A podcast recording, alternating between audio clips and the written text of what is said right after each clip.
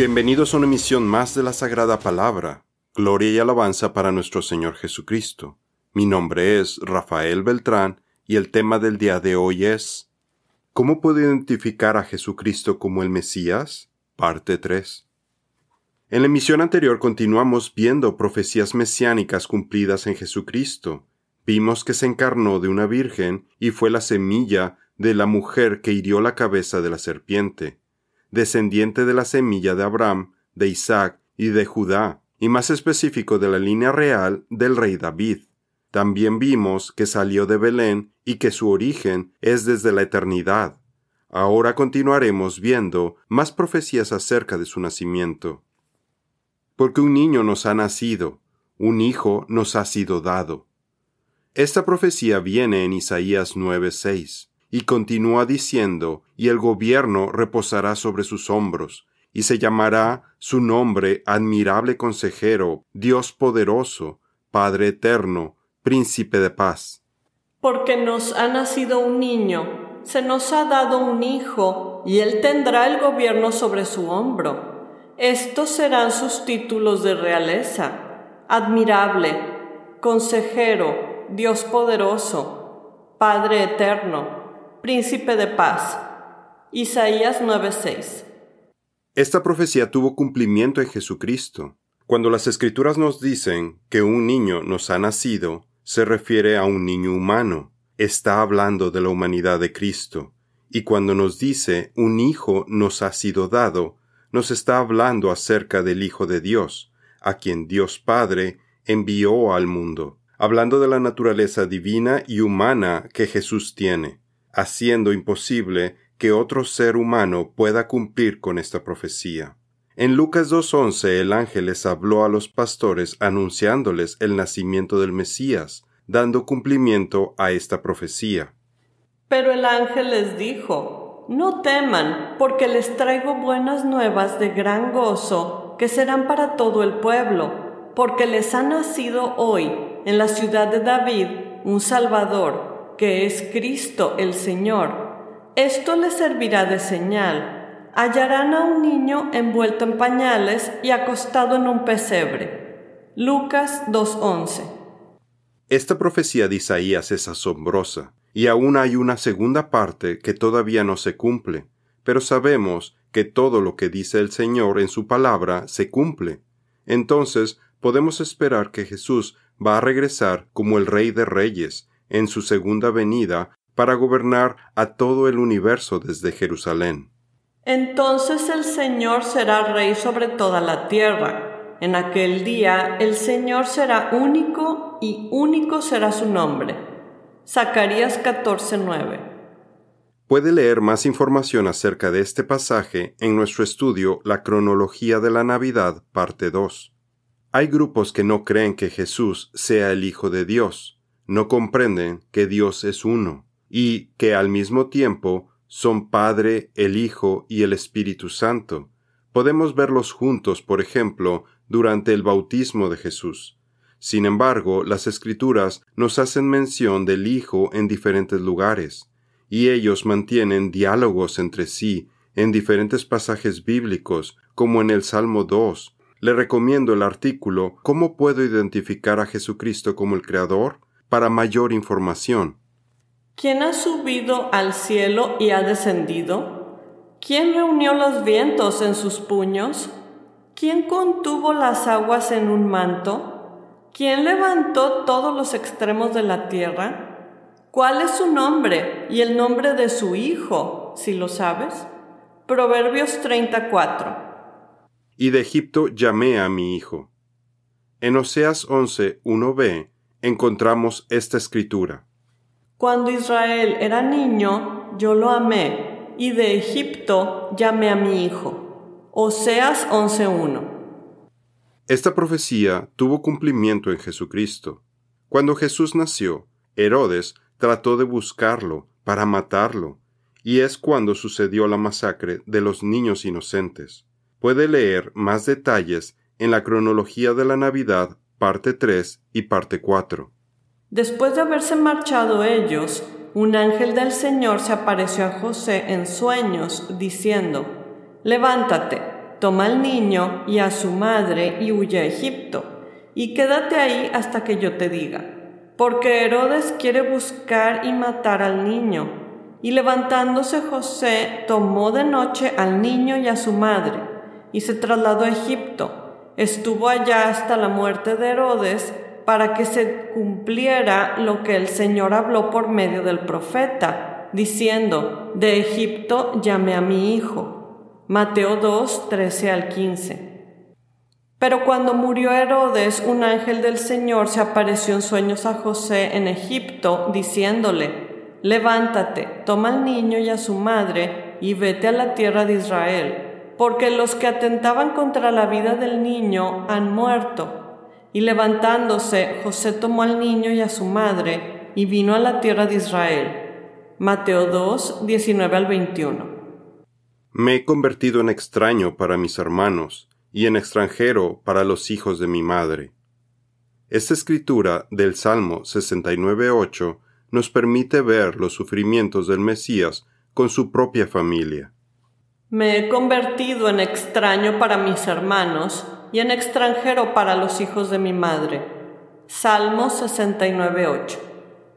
Esta profecía tuvo cumplimiento en Jesucristo. Luego de que nació Jesús, María, al estar casada con José, tuvo otros hijos.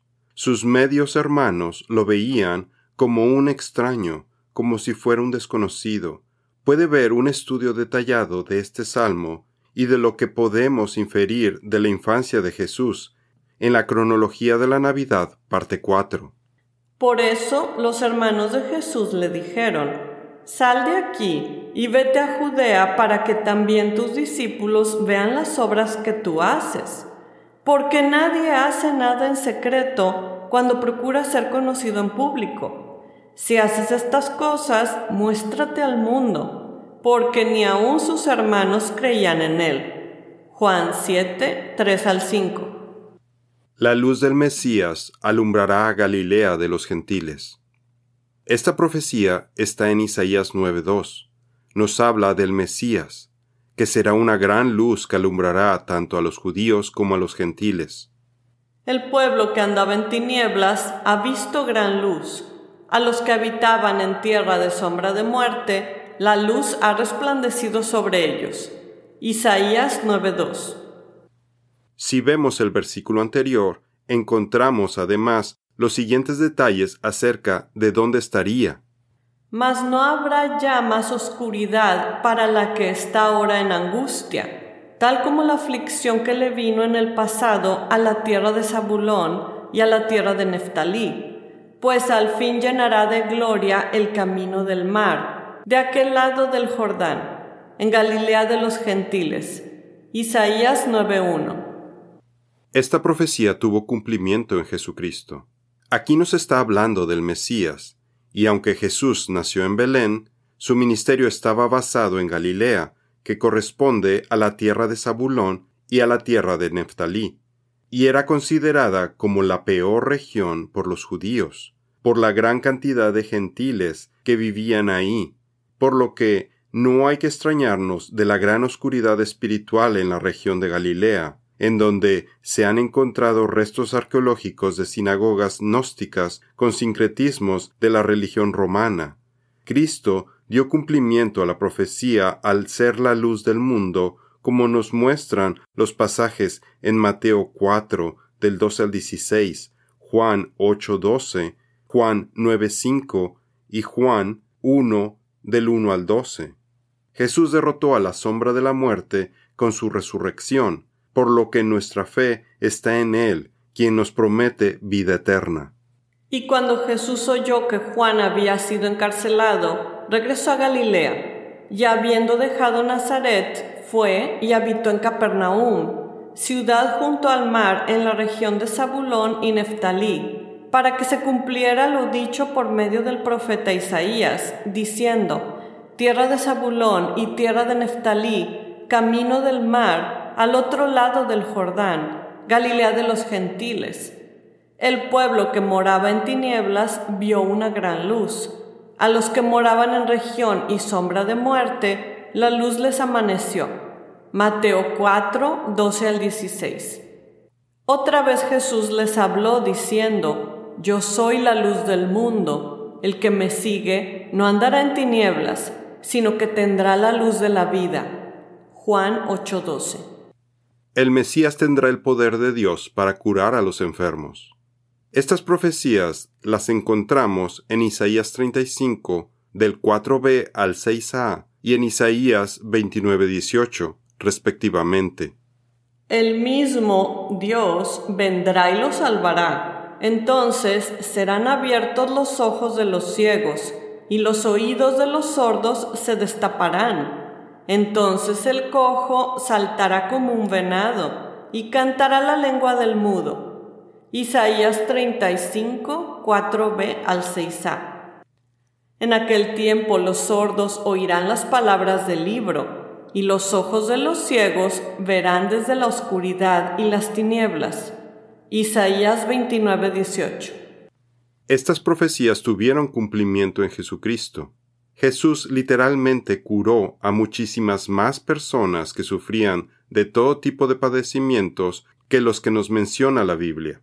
Entre ellos curó a un paralítico, hizo que viera a un ciego de nacimiento. El Mesías daría la visión a un hombre que nunca había tenido estabilidad. Sanó a un endemoniado ciego y mudo, que en la tradición judía era el milagro necesario para demostrar que esa persona era el Mesías del que habló Moisés, pero ni con esta demostración lo aceptaron como el Salvador. También curó a dos ciegos en Capernaún, en Mateo 9, del 27 al 31. Curó a un ciego a su llegada a Jericó y a otros dos ciegos al salir de Jericó en Mateo 20 del 29 al 34. Uno de ellos, al menos Marco o Pedro, lo conocían. Además curó a otros ciegos y a cojos en Mateo 21:14. Curó a otro ciego a su llegada a Bethsaida, cuando le impuso sus manos dos veces en Marcos 8 del 22 al 26. El Señor físicamente curó a muchas personas, pero también espiritualmente. Hay un significado más profundo en sus milagros, que los ciegos vean, que los sordos escuchen, etc. Para su referencia puede leer Los siete espíritus del Señor, Entendimiento, parte 2, en donde vemos que la ceguera y la sordera espiritual son consecuencias de la dureza del corazón. Es un juicio divino, el cual sucede cuando las personas no quieren escuchar el mensaje del Señor, o lo rechazan, cuando llevan un estilo de vida de pecado, y no les interesa corregir sus caminos. Las profecías también mencionan que el Mesías destaparía los oídos de los sordos. Esto tuvo cumplimiento en Marcos 7 del 31 al 37, cuando Jesús curó a un sordo, quien además tenía un impedimento para hablar, quien, una vez curado, pudo escuchar y hablar. También, en Marcos 9, del 17 al 29, Jesús expulsó a un espíritu impuro, quien le impedía a la persona escuchar y hablar, entre otros males que le provocaba. En otra ocasión, Juan el Bautista envió a dos de sus seguidores para que le preguntaran a Jesús, ¿Eres tú aquel que ha de venir o esperamos a otro? Y Jesús no les respondió, sí, yo soy el Mesías. Él quería darles las pruebas a sus discípulos para que crecieran su fe y la de Juan el Bautista, quien estaba en prisión preguntándose si había logrado su propósito de preparar el camino para el Mesías.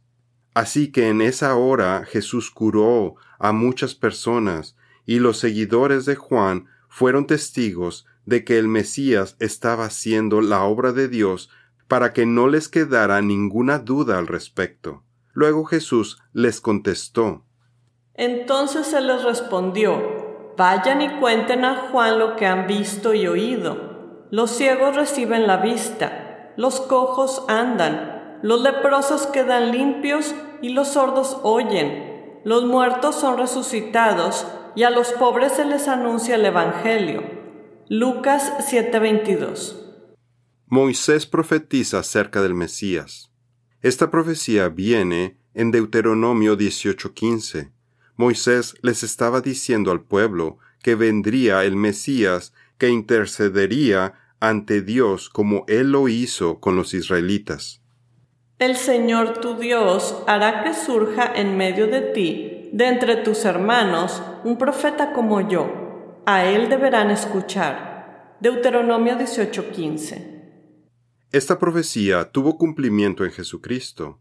Un verdadero profeta habla las palabras de Dios, por medio de quien Dios le da su mensaje a las personas Jesús en varias ocasiones afirmó ser enviado de su Padre y decir sus palabras. Cuando Jesús fue bautizado, Dios Padre habló desde el cielo diciéndole a las personas que Jesús es su Hijo y que lo escucharan durante la transfiguración.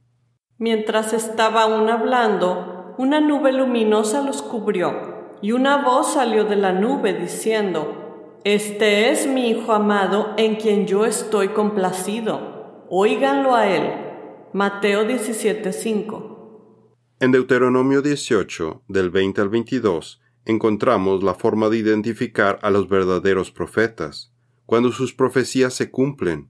Jesús hizo muchas profecías que se han cumplido. Sabemos que es un verdadero profeta.